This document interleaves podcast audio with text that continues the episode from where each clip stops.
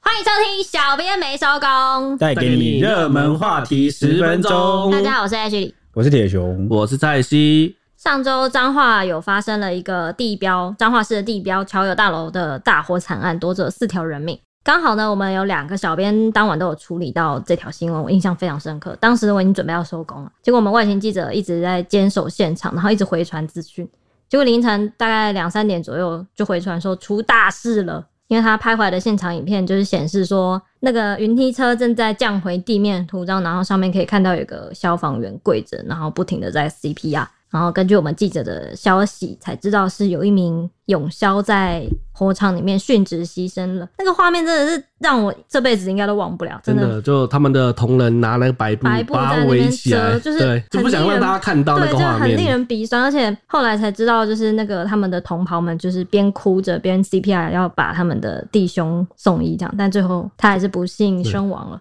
就送医之后还是就不治了。对，不治。嗯，那这名殉职的消防员呢，他是彰化消防局东区消防分队的队员陈志凡，他今年三十三岁，是彰化人，而且未婚。我还蛮年轻的，三对十三岁，那当时呢，他是第一批顶着浓烟、摸黑英勇挺进到九楼火场的队员，而且在这个旅馆人员的引导下呢，他们当时一行六人就是先进入防疫旅馆，而偏偏九楼又是最多房客受困的地方，因为火势很大，那一路到午夜呢，很多旅客都没办法脱困。那结果没想到在这个搜救的途中呢，陈志凡就失联了，就找不到人。直到六个小时后，众人才在防疫旅馆九六二七房的浴缸找到陈志凡。当时他已经失去了意识，就是欧卡了，没有生命迹象，所以同袍赶紧将他救出，一边哭一边送医。天哪！天哪、那当时消防小队长柯文进他就说啊，其实火场里面都是浓烟，一旦走进去哈，其实就很容易造成空间的迷失。那初判是有很多逃生门没有关闭，那造成火场的烟囱效应，才导致这名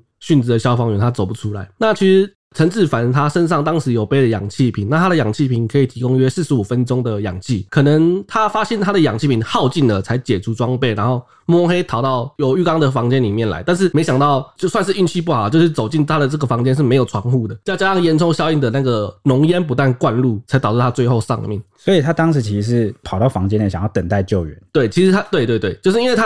没办法走出去，就是他找不到路出去，然后又没有氧气的。如果他在没有装备情况下，在都是浓烟的走廊行走是非常危险的。消防大队长后来也说，其实这场火灾最大的杀手就是浓烟，浓烟真的是通常很多火警死的不一定烧死，就对。呛伤啊，就其实烧到烧成焦尸的其实很少，大部分的死因致死的几就是乎都呛伤呛昏迷伤窒对，息什窒么息的。干嘛对对的？那其实当时还有另外一个蛮无辜的死者，我是五十九岁的传教士陈建光。当晚呢，他有先用手机录下一段四分十三秒的影片啊，因为他当时站在九楼啊，然后镜头由窗对着外面地面上的消防车，他就自问自答说：“诶，我也不知道要跑还是不跑，因为他很担心说跑出去可能会被罚钱，然后不跑又会死在火灾中。”哦，那这个影片后来曝光在网上，真的很震也撼。哦不能，对就是蛮蛮令人唏嘘，因为对啊过程中他有说他活这么大，第一次看到火灾，然后看到烟越来越大，然后他还开玩笑说，嗯，那不然我先就是录影看看情况。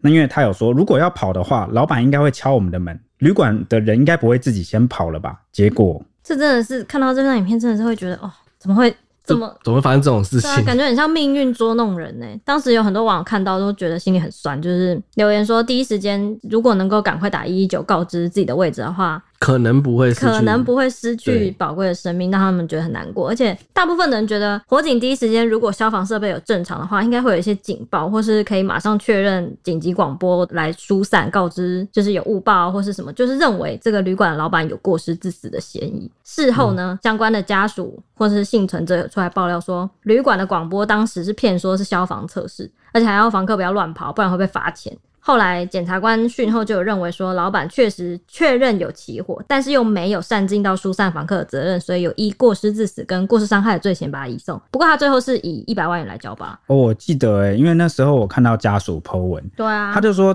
当时明明他们已经要跑，结果旅馆人员就不断广播说只是消防测试啦，快赶快回回去。去对然后他们就不敢乱跑，就乖乖回房间。那结果有人后来看烟越来越大，就真的不不太对劲，嗯他就跑到一楼就是逃难嘛，嗯就跑到一楼他就看到老板，就赶快跟老板说，哎、火真的越烧越大了，你赶快叫大家疏散。结果你知道这个老板回什么吗？回什么？他回说：“你赶快回去，不然你会被罚钱。欸所以他已经逃生了，还把他赶回去哦、因为那是防疫旅馆，对哦老板也哇塞，” 而且还有一些房客就是爆料，他就说呢，当时烟越来越大，他们在房间里面就有打电话，就给那个一楼的，客服就是柜台客服。那打下去的时候，一开始都还有人接，然后那些客服就回他说什么。啊、火势正在控制了，什么很快就没事了，然后什么你们不用担心，你们就待着不要出来。 啊，结果到后来烟真的越来越大，又再打下去的时候就没有人接听了，代表说他们已经先 撤已经走了跑，已经先跑光了。对，真的了。先跑了老板跟旅馆人员都先撤走，结果把房客们都留在大楼里。九楼。对，这是这是什么概念？我我听了也是很生气耶，这这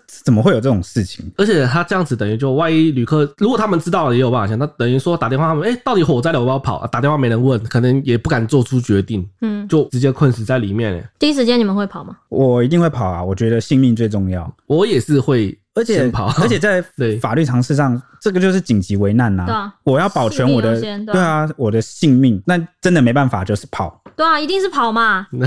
对啊，一定是跑啊，怎么会想说对啊哦，还到底还要跑还是不跑？我我觉得其实这是觉一种得嗯就是你们误说判嘛，就是误判啊，对火警有没有，他们一定其实程度的误判他们是基于对旅馆的信任，因为你看、嗯对这个事哦情也对我的发意生思到是现我在，的意思是针嗯，对旅馆了、啊旅馆有误判火警的情况，以为可能不会影响到他们，还是但这个就有点不太对。他为什么一开始要骗房客？嗯，他就是如果真的有火警的话，他是不是有哪里有什么违法的问题？哈，比如说施工什么？因为听说他们二楼还在施工，他说有些违法的问题，然后不希望闹得太大，或是不希望之后还要善后啊，跟房客解释说火灾什么，或者是影响他们旅馆的信誉，所以才第一时间就有点觉得小火灾，然后宁愿骗说是消防测试，然后也不让他们第一时间先撤走。因为后嗯来一些专家有说什么，就是呃，就是类似这个旅馆有误判情势，才会导致疏散失误，就是延后的意嗯对，思。或者是他觉得疏散之后要把人全部再送回去很，我觉得，因为他们可能第一时间真的觉很麻得烦火灾可能没有这么严重，我觉得啦，就他们对对啊对，因为刚刚就讲因为在二了楼。啊，对在对对二楼，然后他们在七八九楼，对对，但其实火灾这个很致命，就是那个烟囱效应。刚刚就讲了，对，嗯因为火会是跟烟是会往上的，所以其实反而是高楼层的会比就较你严在重底下，你可能觉得哦好像熄灭了，但其实没有，里面还在烧，而且然后会它而且它会在往上上，对啊很你可恐能怖欸底下的人不知道。对啊，而且最恐怖的杀手就是浓烟，嗯，那后来消防署火灾预防专家组其实后来也有建议啦，就其实发生火灾的时候，应该要马上找安全路线逃离。对他们这次也建议说，发生火灾赶快逃。仙桃对，先逃。但如果错过了黄金逃难时间哈，也就是浓烟已经影响到逃生路线，就是可能走廊啊那些里面都是浓烟的时候，其实贸然穿过是非常危险的，最好是先找相对安全的空间躲避。其实后来不是有建议说躲到房间里嘛，嗯其实塞起来对，就是塞起来躲到房间里，只要等待救援这样子。他说，因为发生火灾的时候都是很危急的情况，火场瞬息万变，除了高温的辐射热、浓烟、二氧化碳、一氧化碳、什么有毒的气体，只要有一个小孔，它就会马上渗进来，然后把你的环境给完全盖住，造成什么？视线遮蔽，对，视线遮蔽啊、黑暗啊，或者是你吸入之后造成你身体机能的问题，甚至不用两分钟，你吸入浓烟不用两分钟，你可能就昏迷，没有你就没办法再行动了，就会造成你可能就躺在火场，然后就可能不幸罹难这样。我们今天就是要来聊聊正确的火灾的逃生知识，就是对尤其是有关烟囱效应这件事情，我觉得大家都应该要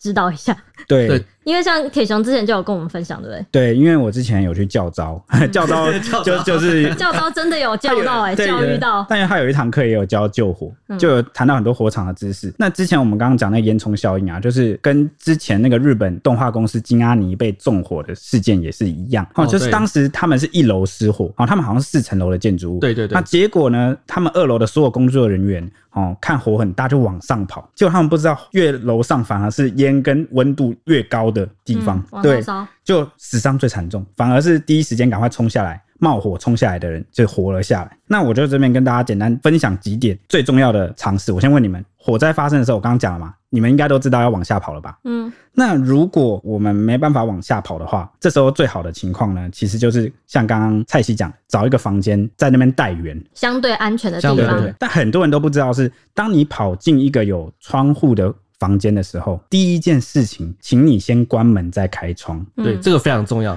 因为如果你没有关门，你就先开窗的话，那个空气瞬间一流通哦，就你形成背对流啊对你背火后就进来了。你背后在走廊的火势就会瞬间灌进来房间， 哦，很危险。所以第一件事大家一定要记好，跑进房间内先关门再开窗。对，然后第二点就是刚刚重复提到的，发生火警往下跑，不要往上跑，往下跑。如果真的没办法往下跑，就待在在比较安全的房间里面，然后想办法带援。嗯，诶、他也有提到说，其实台湾每天呐、你们可能很难想象，全台湾每天有至少六七十起的这个火灾，大小火灾哦，哇，六七十件诶、欸哇，我们全台的警消兄弟都是很，很忙哎、欸，很这样辛六苦对啊，六七十件真的很多哎、 而且这里面又有至少超过七到八成以上哦，都是因为电线走火，其实就是因为不正确的电线使用方式。嗯，嗯，就是很多人在收电线的时候都会全部捆起来嘛，对不对？熬到它，对对，就是你会把电线就是捆起来，然后等到要使用的时候，有些人就懒啊，偷懒，哦，懒得解开再绑回去，那就会直接把竖着的绑着的电线拿来插插头，然后就开始用。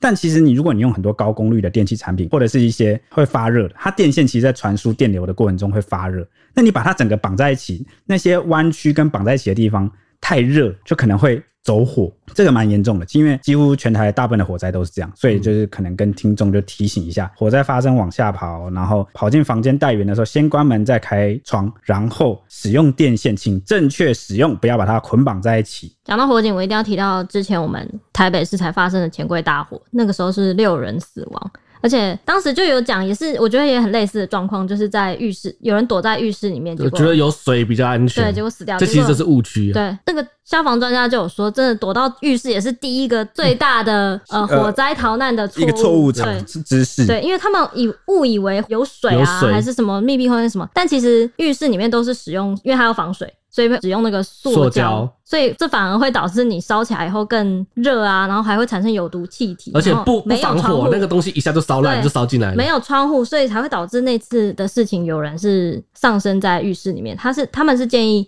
看到火灾的时候，你打开门发现已经有浓烟，其实已经太晚，所以你只能关上房门，然后把房门堵起来。对，不要让烟跑进不要房间里不要面。而且大家都觉得木头门觉得好像很容易烧，呃，其实不会。如果是实心的木头门，它其实可以对挡很尤久，其这次乔友大楼这个旅馆啊，他们大部分的那个旅馆的门呐、啊都是防火门，都很厚。其实你们对只要想办法关起来嗯，烟不要进来，存活的几率都是很大的。嗯，因为不要这样，而且第一个是塞住门嘛，然后对把门关起来，跟把中央空空调空调要关起来，因为他说其实很多浓烟会散进来，是因为空调把那个马达啊什么的把浓烟吸进一起去吹进来，这样、哦，才会导致你可能马上就窒息就昏迷了，然后就死原掉了。来所以就是大概这几件事情。而且我以前啊，我也想要分享一个，可是我觉得好像时间差不多了，哈哈哈哈！我以前出差的时候有去韩国的时候有，他们有在实际预演给我们看，说一个他们在发生在大邱的一个一百九十八人死亡的地铁纵火哇，案。太可怕了吧！一百多个人是100发生什么事哎全情部？死在车厢里面。当时他们是有人在那个地铁纵火，他失业，然后是一个中年大叔，然后在地铁纵火，是列车纵火还是地铁？地铁的车厢哦，哇但你塞，们这地铁的车厢哦，那个很可怕、那一烧起来就是全部浓烟直接瞬间爆起来。